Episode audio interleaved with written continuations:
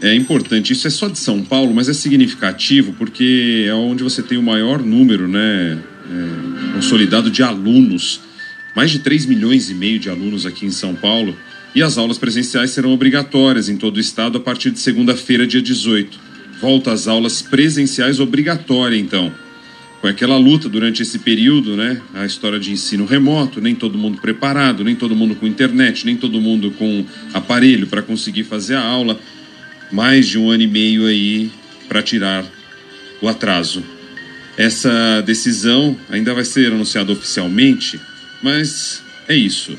É aula presencial, só que ainda tem um porém, porque o distanciamento ele ainda é exigido e você tem escolas que não têm condição de manter o distanciamento exigido até então.